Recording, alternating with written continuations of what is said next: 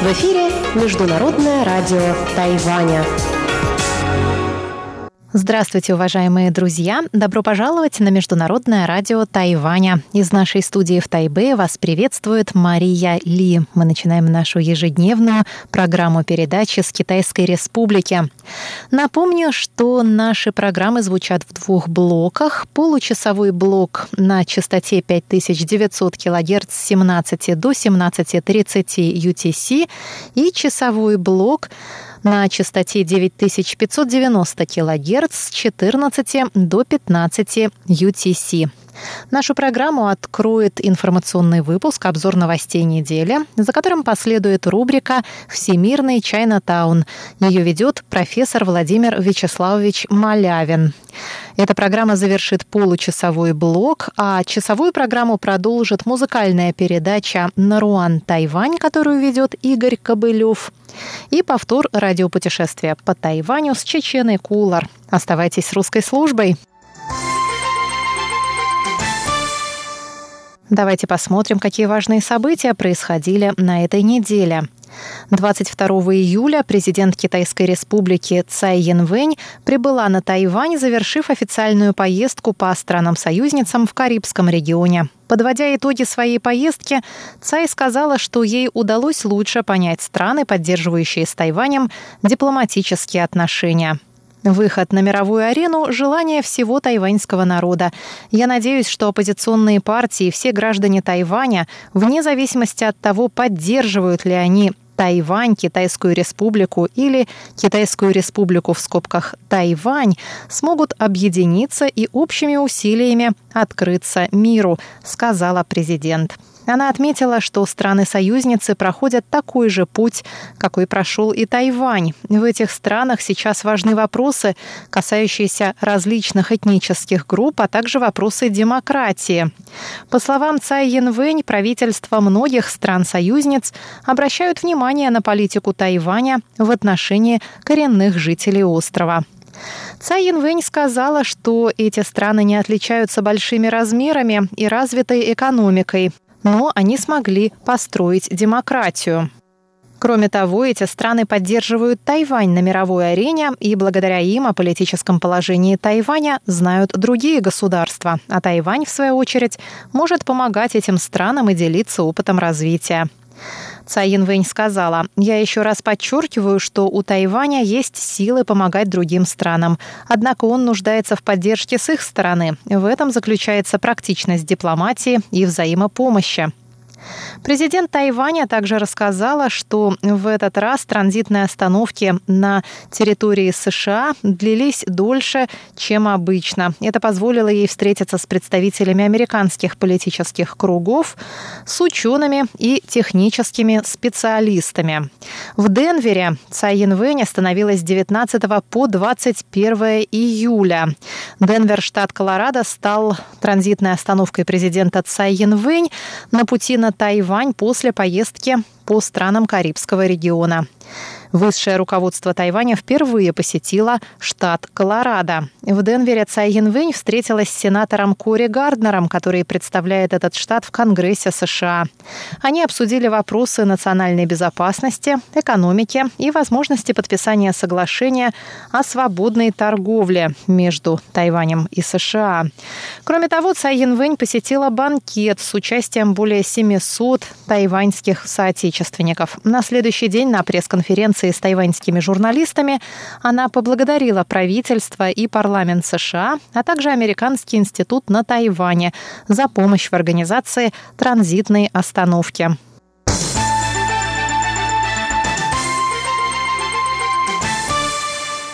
Тайваньские политики прокомментировали 22 июля демонстрации жителей Гонконга, которые выступают против принятия закона об экстрадиции. Накануне жители Гонконга вновь вышли на улицы, столкнувшись с местной полицией, которая применила слезоточивые гранаты и резиновые пули. Также сообщается, что на протестующих напали десятки людей в масках и с железными палками. Демократическая прогрессивная партия, правящая партия Тайваня, раскритиковала действия гонконгского правительства и полицейских, которые не отреагировали на нападение неизвестных людей в масках. Демократическая прогрессивная партия призвала власти Гонконга прислушаться к мнению народа. Пресс-секретарь ДПП Ли Яньжун заявила, что нынешняя ситуация в Гонконге – это не только то, что ожидает Тайвань в будущем. 30 лет назад тайваньское общество столкнулось с таким же отношением властей, но сумело отвоевать свою свободу, даже несмотря на угрозы со стороны полиции и преступников.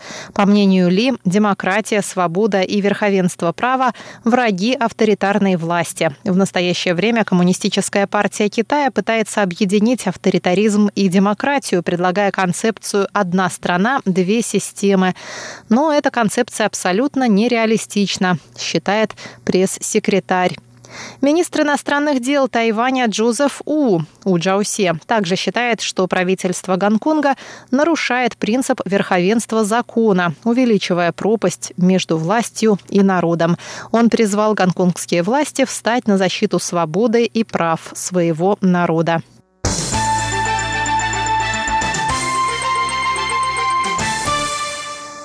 Премьер исполнительного юаня Китайской республики на Тайване Су Джинчан осудил проявление насилия в отношении протестующих в Гонконге. В воскресенье поздно вечером более сотни неизвестных в масках, одетых в белые, вооруженных металлическими палками, набросились в метро на возвращавшихся домой с демонстрации протеста мирных граждан и начали их избивать. В результате пострадало более 40 человек. Премьер Су Джинчан сказал во вторник по этому поводу. Любое правительство, потворствующее организованному насилию, обречено на гнев граждан. В прошлом Тайвань тоже был авторитарным государством, в котором правительство проявляло насилие. Однако жители Тайваня со свойственной им мудростью, упорством и настойчивостью постепенно пришли к сегодняшней свободе и демократии. Он добавил, что, глядя на происходящее в Гонконге, тайваньский народ видит, что Китай не держит своих обещаний. Группа обучающихся на Тайване гонконгских студентов также осудила действия полиции Гонконга, которая, по их словам, потворствовала насилию в отношении протестующих и участвовала в запугивании населения.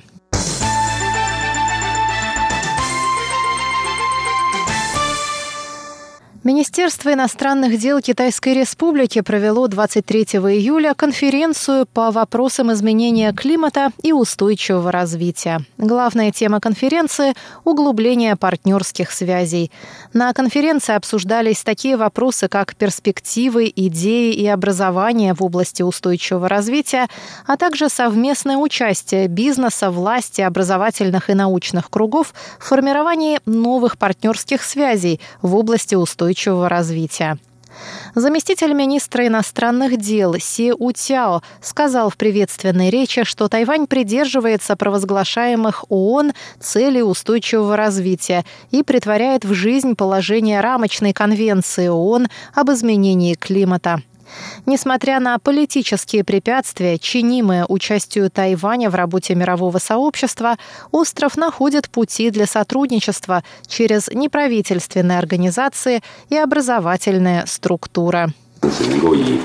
Мы можем принимать участие в соответствующих мероприятиях и механизмах только в качестве наблюдателей или неправительственных организаций. Однако это не снижает нашей решимости, сказал Се У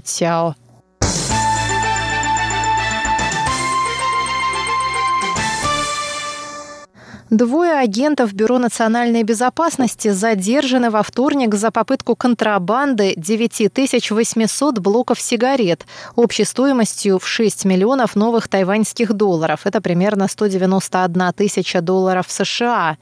Агенты, сопровождавшие президента Цай Янвэнь в ее недавней поездке по странам Карибского региона, попытались воспользоваться возможностью быстрого прохождения таможни для президентского кортежа.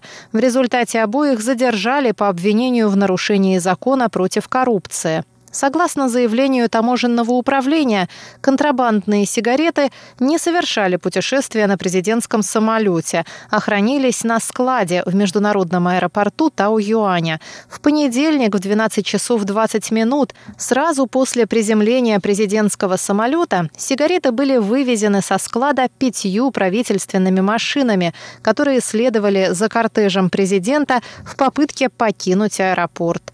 Однако сотрудники таможни остановились остановили машины для проверки. Было задержано 10 человек, из которых восьмерых отпустили под залог. Тайваньские путешественники часто заказывают в полетах товары по программе беспошлиной торговли. Их можно получить уже после приземления. Остается неясным, каким образом агенты Бюро национальной безопасности смогли заказать такое большое количество сигарет, ведь каждый путешественник может беспошлинно ввозить на Тайвань не более одного блока. Глава Бюро национальной безопасности Пен Шенджу подал в понедельник вечером в отставку в связи со скандалом. Президент Цай Янвэнь отставку приняла. Госслужащие, нарушающие закон против коррупции, могут быть оштрафованы на сумму до 100 миллионов новых тайваньских долларов и приговорены к тюремному сроку от 10 лет до пожизненного. Позднее во вторник стало известно, что президент Цай Янвэнь отменила льготы для госслужащих при прохождении таможни.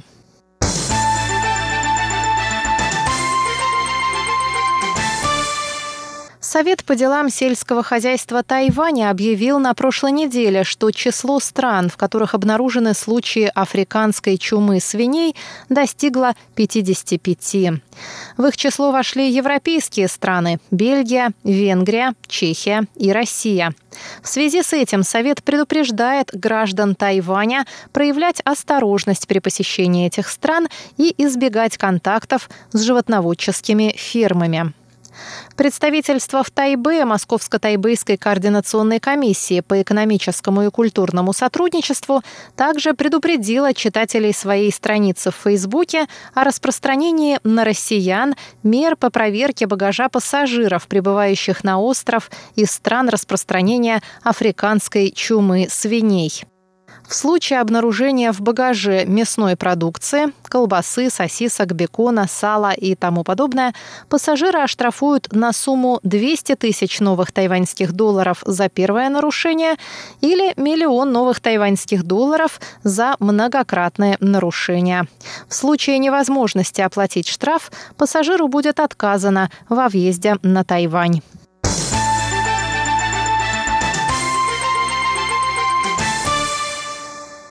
Ассоциация фигурного катания китайского Тайбэя объявила 23 июля, что Тайвань был лишен права проведения на своей территории открытых соревнований Азии по фигурному катанию.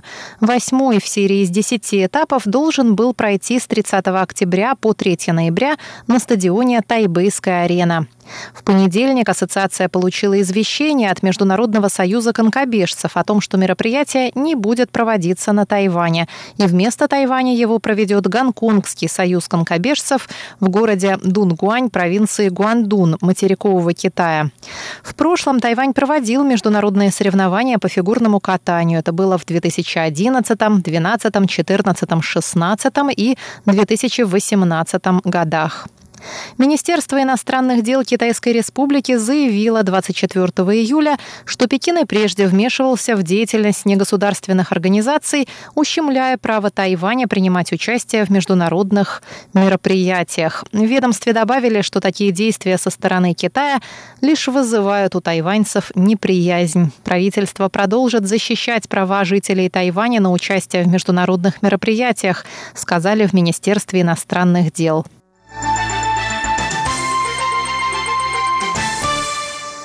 Международная конференция по борьбе с торговлей людьми прошла 25 июля на Тайване. На конференцию приехало более 250 экспертов и ученых из 40 стран. Министр внутренних дел Китайской республики Сюй Го Юн выступил на конференции и сказал, что Тайвань надеется улучшить меры по предотвращению торговли людьми через укрепление партнерства с другими странами. Госдепартамент США опубликовал 20 июня доклад о торговле людьми 2019 года, в котором присудил Тайваню первый уровень. Первым уровнем отмечаются страны, правительства которых принимают наибольшее количество мер и усилий для борьбы с торговлей людьми. Тайваню удается оставаться на этом уровне на протяжении последних 10 лет. Дорогие друзья, обзор новостей недели для вас подготовила и провела Мария Ли. Оставайтесь с русской службой Международного радио Тайваня.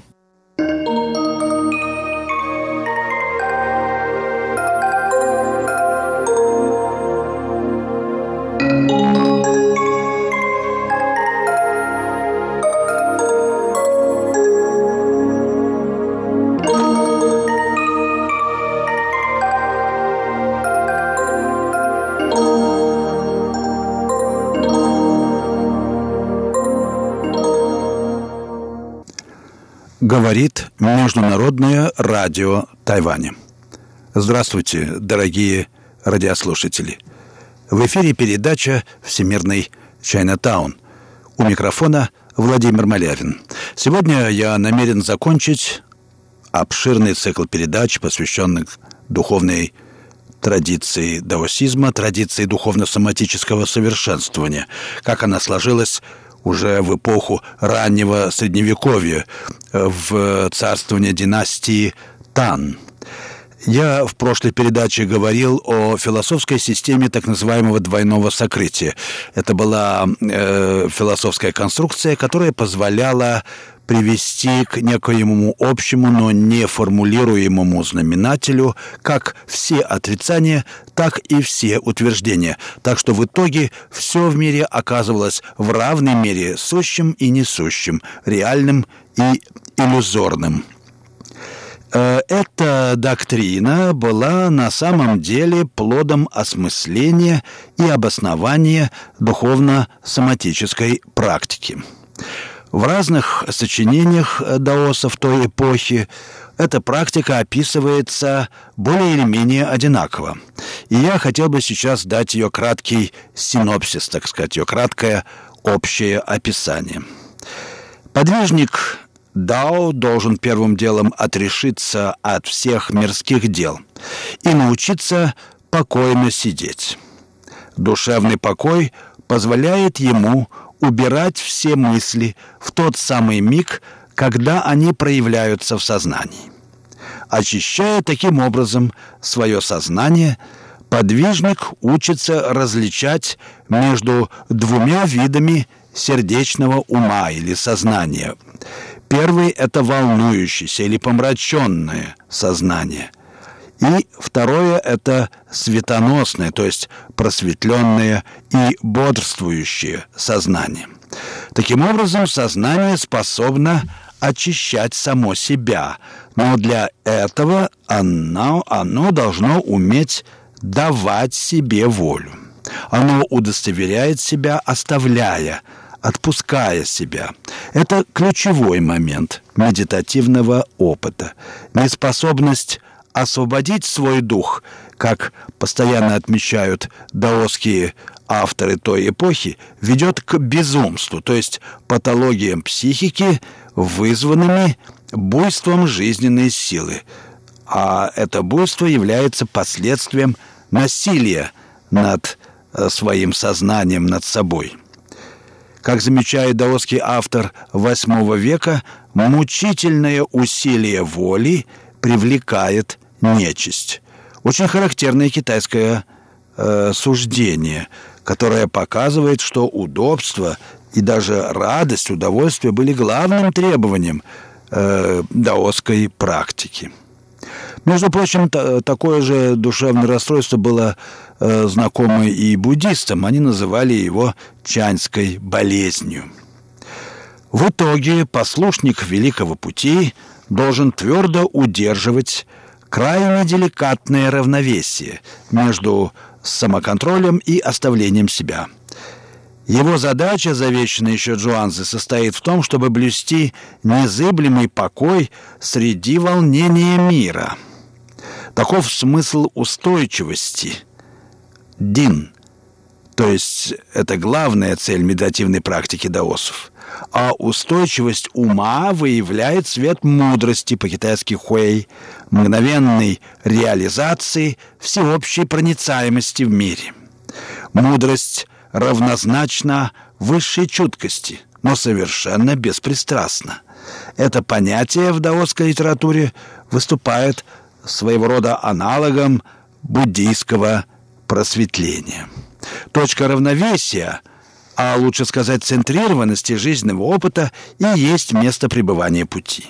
Оно, конечно же, соответствует пустоте и небытийности и вообще является собой безупречное соответствие всего и вся, не имея ни сущности, ни формы, ни образа. Тот, кто хочет обрести путь, в конце концов ничего не приобретает. Он только выправляет себя и сообщается со всем и всеми в том, что таково само по себе. Этой основе природы всего сущего. Даосский подвижник учится ни для чего, или, если угодно, должен оставить, преодолеть свое учение. И это хорошая весть для человечества, ибо высшие мудрецы не остаются на небе – а возвращаются в земной мир, чтобы нести людям спасительное учение.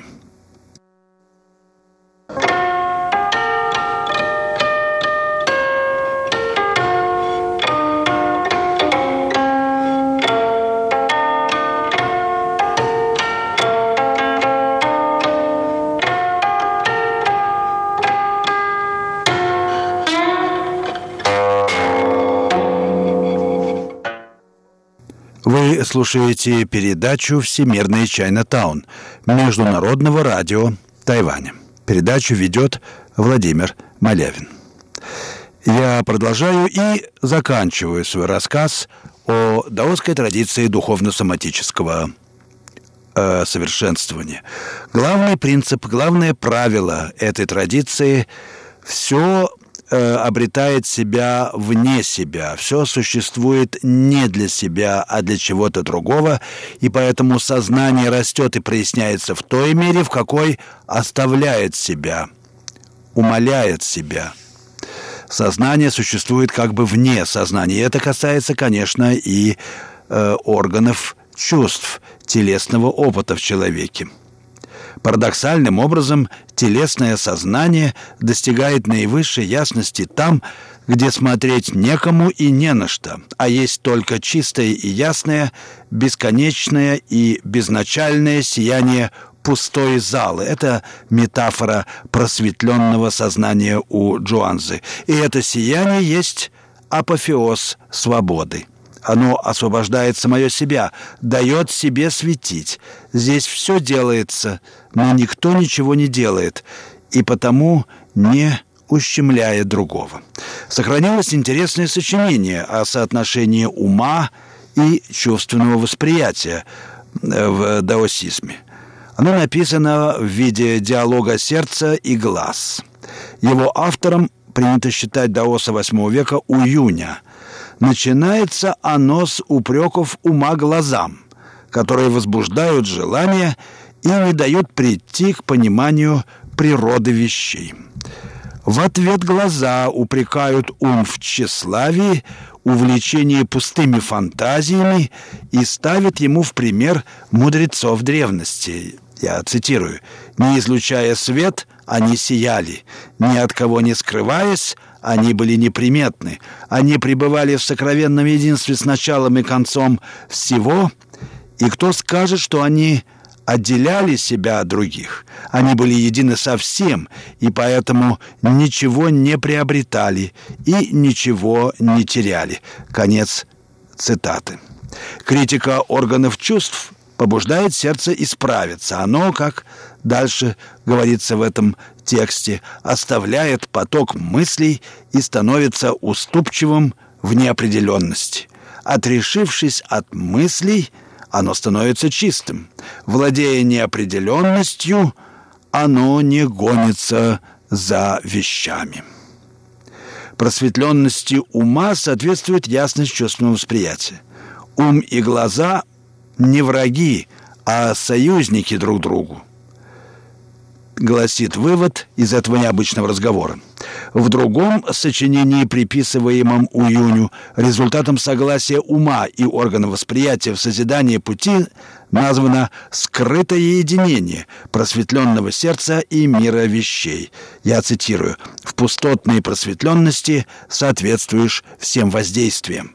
Когда соответствуешь всему, а ничего не берешь себе, подлинное и ложное четко разделены. Если мое сердце ни к чему не склоняется, все вокруг будут праведны. А если в мыслях волнение, то все вокруг будут порочны. Конец цитаты. Вы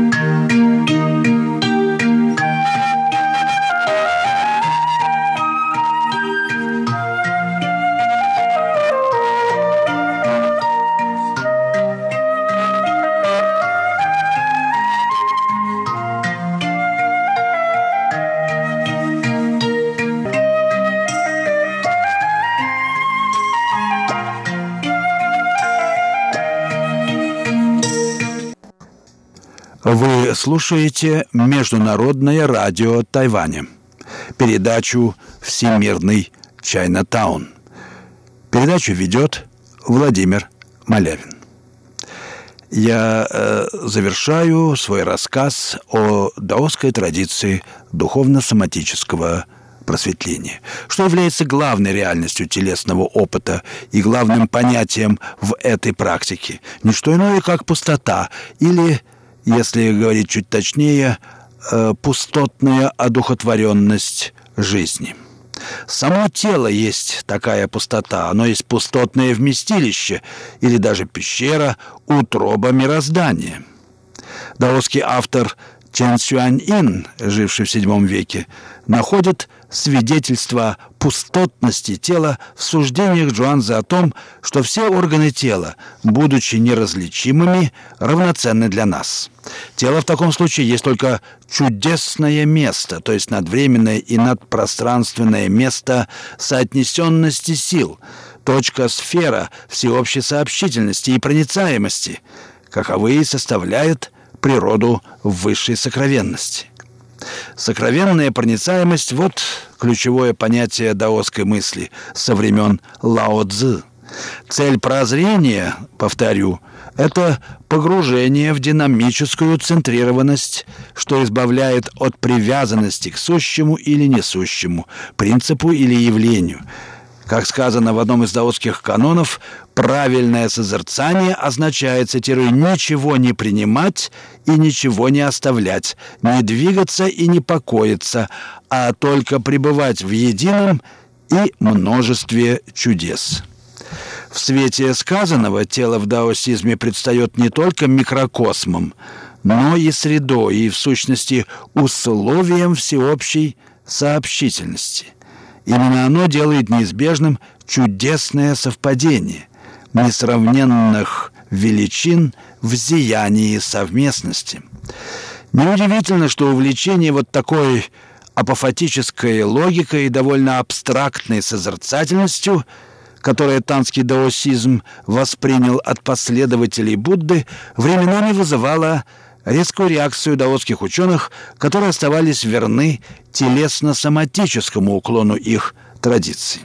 Вполне естественно также, что даосы отстаивали принцип постепенности в прозрении, ведь последнее было для них неотделимо от самого потока жизни в его бесчисленных метаморфозах – многие свидетельства указывают на оформление к VII веку устойчивой схемы совершенствования из пяти э, ступ состояний и семи ступеней.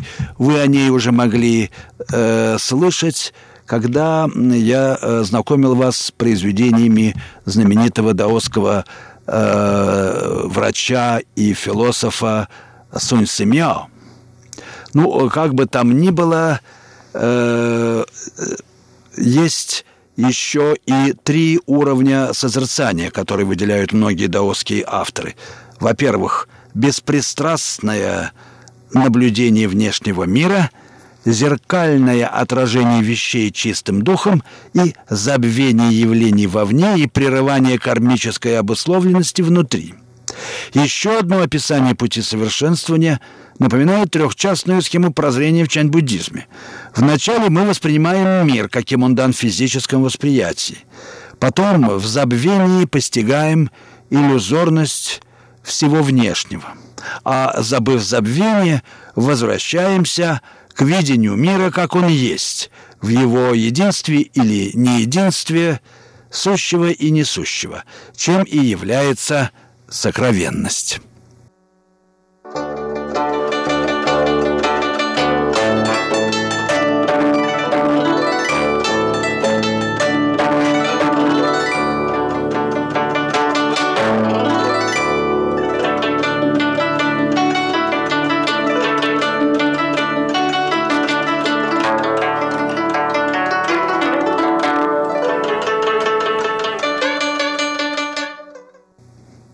Слушаете передачу «Всемирный Чайнатаун» Международного радио Тайваня. Передачу ведет Владимир Малявин. Теперь настало время дать общую оценку той традиции духовного совершенствования в даосизме, о которой я вам рассказывал вот в течение довольно длительного времени. Что можно сказать об этом с точки зрения всей китайской истории? Если история Китая тоже управлялась хитростью разума, о которой говорил Гегель, то это хитрость разума пути, который действует, устраняя себя. Во всяком случае, самоотрицательная природа даосского идеала определила ход китайской истории в одном важном отношении. Она сделала возможным сохранение и продолжение классического наследия посредством его пародирования, игровой имитации, каковая и есть в сущности стихия подобия. Игра вообще есть способ разрешения вопросов, неразрешимых умственно. Этот путь преодоления внутренних разрывов китайской мысли значительно ее усложнил, ввел в нее новое измерение неопределенности – но это не могло смутить даосов, ведь неопределенность всегда была для них родной стихией. В итоге пародийно снижающие образы даосских небожителей, они, впрочем, имели аналоги среди и буддийских блаженных, фактически стали ключевой фигурой культурного синтеза эпохи поздних империй. Эти полуфольклорные, полуэлитарные образы трикстеров-перевертышей, сосланных на землю небожителей или, как выразился голландский синолог-скиппер, божественных шутов, как и китайские романы и китайский театр, которые обязаны даосизму гораздо больше, чем принято думать, раскрывают секреты духовного прозрения, прежде скрытые за дверями замкнутых школ. Прерывность, перевертывание смыслов были выставлены на показ и парадоксальным образом стали почвой исторической преемственности. Вот удивительно, что преемственность китайской истории – это выражение внутреннего разрыва в ней – этот тезис, конечно, нуждается в более тщательном обдумывании. Но я хочу его выставить, потому что, мне кажется, он многое объясняет в китайской истории. Отсюда и демонстративный, даже можно сказать демонстративно-площадный натурализм даосских молебнов, в которых, к примеру, верховодили забавные куклы, а даосский священник изображал изгнание нечистой силы прогоняя пинками участника обряда, наряженного демонов, демоном. Итак, двойное сокрытие отличается особого рода двуединством. Оно указывает на небесный порядок жизни, ее внутреннюю матрицу, но этот порядок есть естество всего сущего, и притворяется он движением вспять, то есть движением, как я э, люблю говорить, возвращения, возобновления. Это порядок самоосвобождения человека, его восхождение к божественной просветленности. Даосизм ставит перед людьми очень высокую, как будто недостижимую, но единственно достойную человечества цель, ибо подлинная мера человеческого и есть невозможный труд, labor improbus, остальное ведет в скотство. Но этот труд дарит радость, он разрешает и даже требует расслабиться, он сулит только облегчение. Кто предан пути, должен в конце концов понять, что в жизни нет ничего сложнее самого простого. Так что этот величественный синтез и был главным заветом древних даосов э, последующим поколениям китайцев и нам сегодня. Вы слушали передачу «Всемирный Чайнатаун». На этом я прощаюсь с вами, дорогие друзья. До следующих встреч в эфире. Всего вам доброго.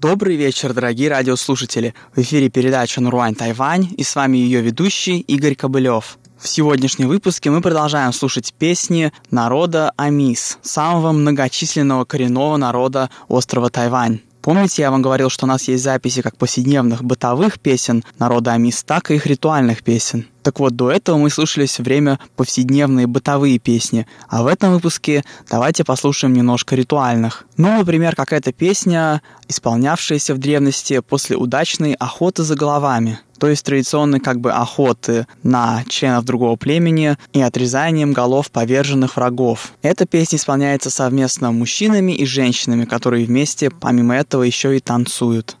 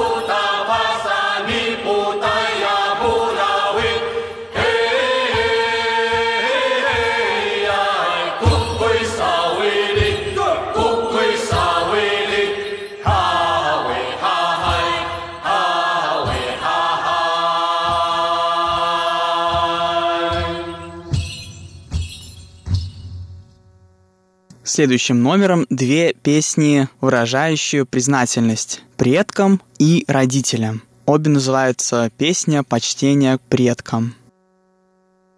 no kapa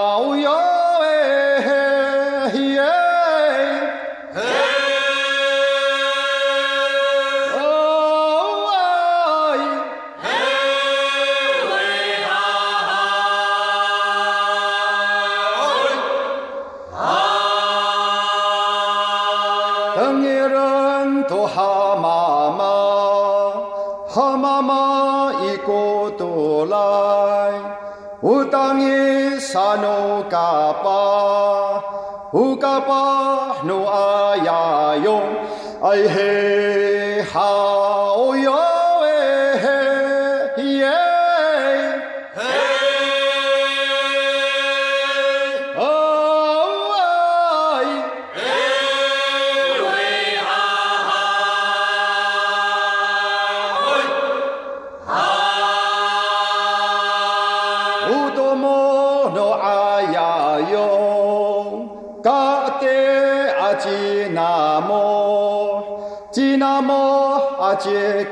करते अहे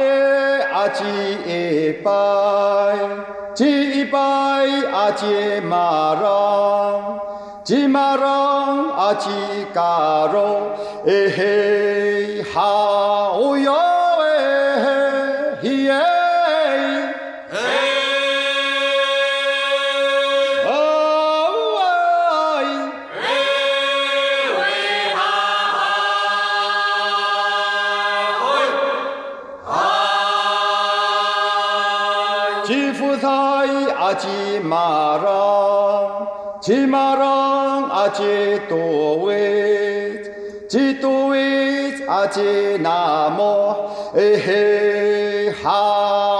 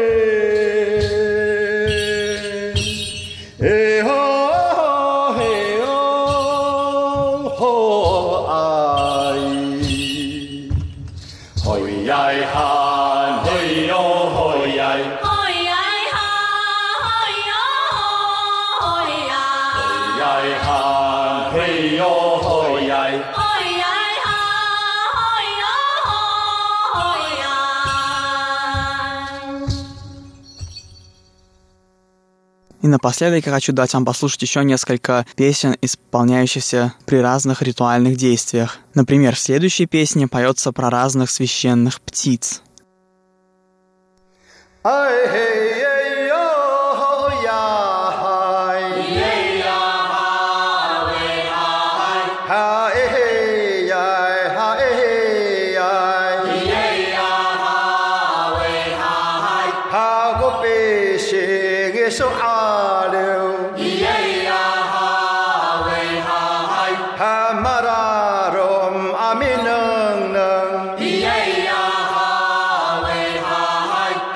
И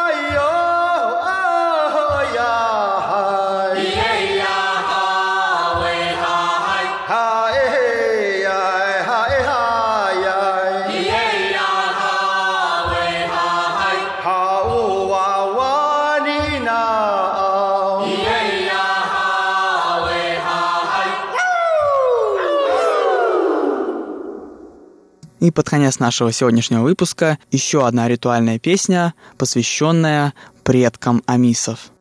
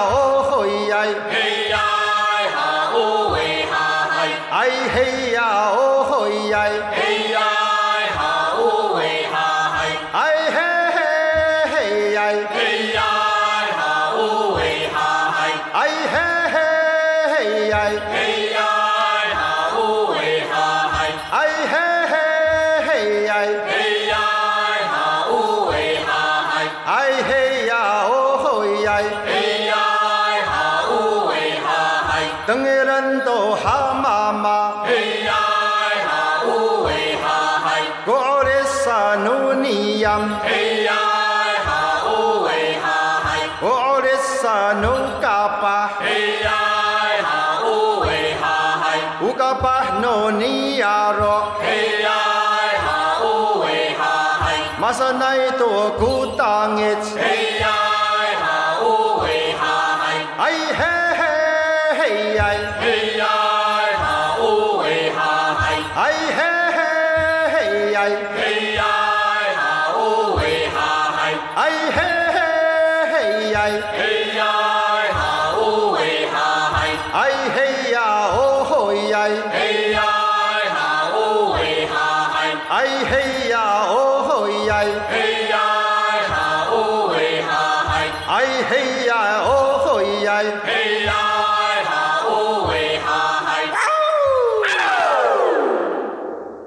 И на этой радостной «Уах!» ноте наш сегодняшний выпуск подошел к концу. Спасибо, что оставались с нами на волнах Международного радио Тайваня. Это была передача «Нурань Тайвань», и с вами был ее ведущий Игорь Кобылев. Всего доброго и до встречи на следующей неделе.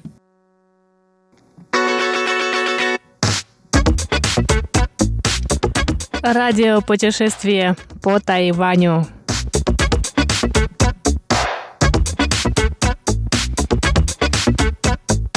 Здравствуйте, дорогие друзья! Вы слушаете передачу «Радио путешествие по Тайваню» в студию микрофона Чечена Кулар. Как вы помните, на прошлой неделе мы начали беседу с Лили Котлерман, которая приехала на Тайвань из Израиля. Изначально мы хотели поговорить с Лили о путешествиях по Тайваню и о том, насколько тяжело или легко ездить по острову с пятью детьми. Но как только мы начали знакомиться, я узнала, что Лили работает с технологиями искусственного интеллекта, и, естественно, я не могла обойти эту тему стороной. Поэтому в сегодняшнем выпуске я предлагаю вам послушать вторую часть беседы с нашей гостьей. Сейчас есть такие вот нейронные сети, где мы просто показываем компьютеру много-много картинок и говорим ему, это мужчина, это женщина, это мужчина, это женщина. Внутри мы симулируем работу человеческого мозга. Нейроны действительно такие не биологические, но алгоритмы, каждый из которых маленький нейрон, которые соединены с друг с другом, которые работают по принципу такому, как работает нейрон э, в человеческом мозгу, передавать ли сигнал другому нейрону и насколько сильный. И эти алгоритмы, поскольку сейчас появилась техническая возможность делать много нейронов, не 2, 3, 4, а сотни, тысячи нейронов. И получается, что эти алгоритмы очень эффективны, их очень легко обучать. Они справляются прекрасно с, например, опознаванием картинок. Я не знаю, обратили ли внимание или нет, наша знаменитая капча, когда надо было вводить циферки, э, да, и компьютер стал справляться с этим лучше, чем человек, с введением циферок, чтобы сказать, я не робот, я не программа, да, я не бот. Раньше мы вводили циферки, потом циферки стали затенять какими-нибудь штришками. И вот эти нейронные компьютерные сети стали опознавать эти циферки лучше, чем человек. Человеку сложно увидеть, это двоечка или семерочка. Компьютеру довольно неплохо. То есть как человека, то и лучше. Стали заменять это сейчас на картинки. Значит, вот вам картинки, тыцните везде, где есть светофор, например, да, или где есть машина. Тот, кто эти картинки нам показывает, он собирает примеры, где человек сказал, что там машинка, а там светофор, а здесь еще что-то. Эти данные, когда их много, позволяют натренировать и компьютер опознавать такие машинки, светофоры и так далее. Я не очень вникала в это, но я, у меня есть ощущение, что гугловский, например, translation сейчас тоже вводит нейронные сети туда, в перевод. Google Translate, да, это приложение Google.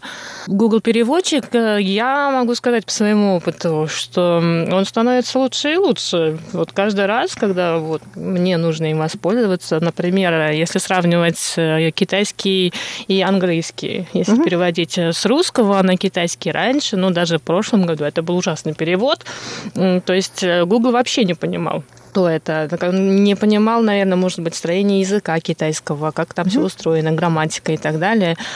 А в этом году он вполне себе нормально справляется с этой задачей. Но, может быть, это как-то связано с тем, что он сначала переводит на английский, а потом с английского на китайский, потому что а с английского на китайский он даже вот два года назад он хорошо переводил. Но он это делал и раньше. Он переводил на английский, если он не мог справиться, да, и я, например, это делала с ивритом. Например, при переводе из русского на иврит иногда почему-то появлялись английские слова в моем значит, результате. В тексте на иврите были какие-то английские слова. Э, вот. Сейчас мне кажется, что э, вот эти нейронные алгоритмы, они работают, и что происходит, что иногда мы не можем знать текст на э, языке, на который мы переводим, выглядит очень правильно грамматически, но иногда он вообще не совсем... То есть мы, мы не можем опознать, что там не совсем верный перевод, потому что текст на языке в результате выглядит очень человеческим и правильным и так далее. Э, что я хотела сказать, очень много есть этических проблем с этим тоже. Проблема этих алгоритмов в том, что очень сложно объяснить и понять, и проанализировать, как он это делает. Например, если мы создаем алгоритм, который управляет нашей ядерной кнопкой, да, определяет ситуация достаточно критична или нет, чтобы без участия человека там чего-нибудь запустить куда-нибудь. Или давайте оставим ядерную кнопку, рак груди, например. Да? Вот у нас есть э, алгоритмы, которые умеют э, взять рентгеновские снимки и сказать, с какой долей вероятности, есть ли там рак или нет там рака.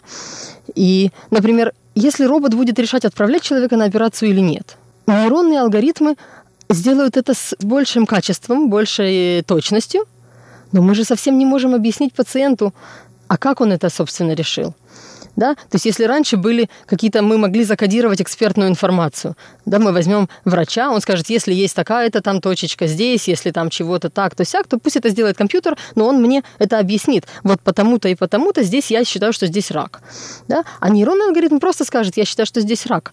Сейчас и ведется очень большая работа над тем, как нам влезть обратно назад внутрь этих нейронов и понять, что там за сигнал он уловил, что в этой картинке заставило его принять такое решение, чтобы это было интерпретируемо, чтобы мы могли заставить его не только выдать нам ответ, но и как-то объяснить, почему ответ такой. И это направление сейчас очень сильно набирает обороты. Мы хотим пользоваться хорошим переводчиком, мы хотим, чтобы нам определили, не дай бог, если там где-то рак или нет рака, но мы хотим понимать, почему. Значит ли это, что человек создал машину, которая умеет, ну, можно сказать, думать в кавычках, и сейчас человек пытается понять, как эта машина думает? Да, это можно сказать. Угу. Сейчас человек, как бы, она думает пока что. Эта машина думает о тех вещах, о которых мы велели ей думать. Для этого она как бы не способна, э, как на иврите говорят, мыслить за пределами коробки. То есть она не способна вдруг захотеть, э, не знаю, там почитать что-нибудь по истории или заинтересоваться еще чем-то пока. Мы ей даем примеры, это красное, это белое, это красное, это белое, она тебе скажет потом, да, что это. Или это розовое, там, да, она, это, это она сможет сделать. Она не сможет при этом мыслить о каких-то других вещах.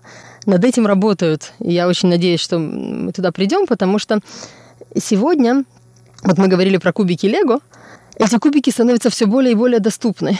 Мой 13-летний сын, который начал сейчас изучать программирование на питоне, он может завтра написать искусственный интеллект в три строчки машинного языка хорошо, в шесть строчек. Он может взять примеры, он может сказать, вот тебе примеры с правильными ответами, пожалуйста. Все, эта коробочка очень легко становится доступна. Эти кубики Лего становятся очень доступны. И программирование меняется. Видимо, еще когда мои дети вот уже будут искать себе работу, это будет какой-то такой скилл, навык, который все умеют, как раньше было печатать на машинке, да, были специальные машинистки, которых вот это была специальность, да, этому учились, печатать на машинке. Сегодня мы все печатаем, и это как бы ничего особенного. Видимо, программирование, вот эта постройка программ из кубиков Лего, она туда движется программирование в будущем будет включено в школьную программу. Я думаю, оно уже, в общем-то, да, входит туда. Угу. Я не знаю, То есть как... как русский язык мы изучаем в школах, как математику изучаем, да. историю, также будет у нас программирование. Да. Угу. Мы сейчас говорили с детьми, мой сын установил Алексу себе в э, таблет. Как да. Siri в Apple. В Apple, да-да. Алекса это Amazon, вот он установил. И мой четырехлетний сын, который не умеет писать, он может сказать, Алекса, покажи мне картинки тигров. И Алекса ему, значит, чик, и показывает картинки тигров. Он ей говорит, Алекса, я хочу там еще чего-то, картинки еще. Вот они картинки стали, значит, смотреть. И мы говорили с, вот потом со моим старшим сыном о том, что, возможно, наше умение писать и читать, которое базовое, в общем-то, это то, чему мы должны были научиться в школе. Может быть, это умение тоже отойдет на откуп в машине. Мы будем с ней разговаривать. Как наши дети, мои дети уже очень плохо пишут от руки, да, они хорошо печатают и быстро. На клавиатуре. Писание от руки в израильской школе я вообще смотрю в их тетрадки, и у меня волосы дыбом встают, потому что в нашей российской, украинской, советской школе это было бы садись два и вообще перепиши это. Потому что, ну, как курица лапа, это вот, наверное, то. А, то есть вы имеете в виду почерк? Почерк, да. да. То есть они пишут, но почерк у них совершенно немилосердный по отношению к тому, кто будет это читать, потому что этого навыка как-то не очень есть. И, возможно, вообще навык писать и читать уйдет куда-то в прошлое. Мы будем ей говорить, Алекса, поищи мне там то-то и сё-то, да? А если вот как этот э, дебатирующая машина, да, Алекса, сделай ко мне тут подборку э, насчет вегетарианства, что за, что против. Или вот тебе тема, я хочу узнать про историю Монголии, по пунктам разложи, чего там, когда происходило. И так далее. Возможно, мы вообще не будем писать. Не разучимся ли мы тогда думать в этом случае, если у нас будет компьютер всегда, вот, который будет нам давать все правильные ответы, ну и не только правильные ответы.